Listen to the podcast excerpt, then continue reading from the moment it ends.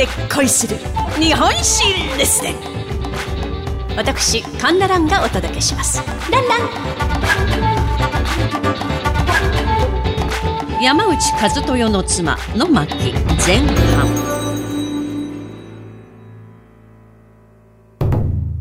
本日の主人公は戦国時代の武将であり、江戸時代の初代土佐藩主であります山内和豊の妻。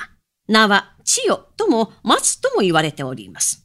名前があるんだったら妻と呼ぶのはおかしいと、フェミニストの皆さんから叱られそうですが、内助の功の代表的なお話として語り継がれております。山内和豊の妻のお話をお届けします。まあ、年配の方は山の内と教わったと思いますが、山内が正しいんだそうです。山内和豊の父は、織田信長の親戚であります、岩倉織田家の家老で、尾張の国、まあ、現在の愛知県におりました。岩倉織田家の方が信長より本家筋なんですが、信長に滅ぼされまして、和豊の父と兄は亡くなってしまいます。その後、和豊は主を転々としまして、皮肉にも父の仇であります信長に仕えることとなるのです。その頃、和豊は妻をめとりました。裁縫、書道が得意で礼儀正しく、しっかりとした女性であることから、和豊の母が惚れ込みまして、ぜひ息子の嫁にと迎えたのです。貧乏侍であります和豊。妻はまな板一枚変えず、マスを裏返して料理をしていたのです。さて、信長が近江の国、まあ、現在の滋賀県に安土城を築きました直後、天正9年、1581年、馬揃えが行われることになったのです。馬揃えとは、武士たちが軍馬と共に一堂に会します一大イベント。まあ、今でいう陸上自衛隊の観月式のようなものでしょう。大木町天皇をお迎えいたしますことから、武士たちにとっては晴れ舞台でございます。し、馬揃えに出せるような馬を持っていない和豊。はあ、どうしたものか。このままでは、仮病でも使って、馬揃えを欠席するしかない。と思っておりました。そんなある日、安土の城下に、欧州、まあ、現在の岩手から馬を売りに来た者がいたのです。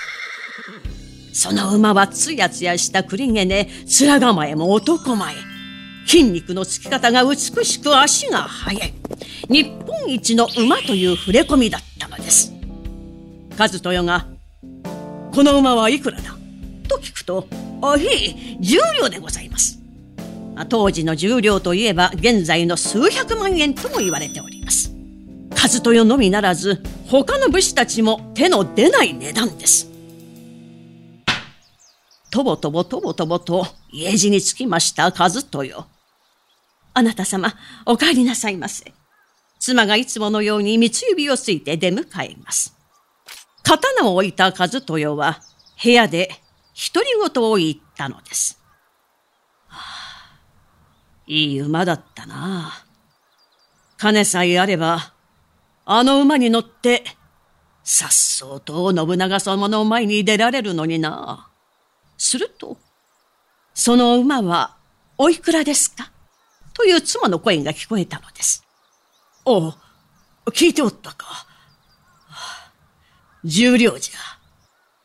妻はしばし考えた後、自らの鏡の箱を持ってきたのです。和豊は心の中で、気持ちはありがたいが、これを売ってもとても重量にはならん、と思いました。すると妻は、箱の底から何やらじゃらじゃらと取り出したのです。なんと、山吹色にキラキラと輝く金が十両分。和豊は驚いて、こんな大金を持っておったのに、なぜお前は貧しい暮らしに我慢しておったのだはい。これは私が嫁入りの時に父からもらったお金でございます。日常のことには使うな。夫のために、いざという時に役立てろと言われておりました。さあ、どうぞ、このお金でもって馬を買ってくださいませ。和豊が喜んだことは言うまでもありません。早速あの馬を買いに走ったのですさあいよいよ馬ぞれの日がやってまいりました和豊は名馬にまたがりましてさっそうと登場いたします信長が「あっぱれあれは誰の馬じゃ?」とお付きの者に尋ねますと山内和豊にございます。何？あの貧乏な和豊か。欧州から日本一の名馬が来たと聞いておったが誰も買わないとあってはわしが恥をかくところであった。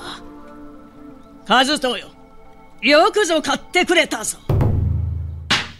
まあこれが山内和豊の出世の始まりとされておりますさて偉人伝には得てして史実と違うとケチがつくものでありまして、この馬ぞれの話もそうなんですが、山内和豊の妻が夫を支え、共に生きてきたことは事実であります。そのあたりのことは次回のお楽しみといたしまして、山内和豊の妻の巻前半、これをもって読み終わりといたします。お相手は私講談師神田蘭でございました。ランラン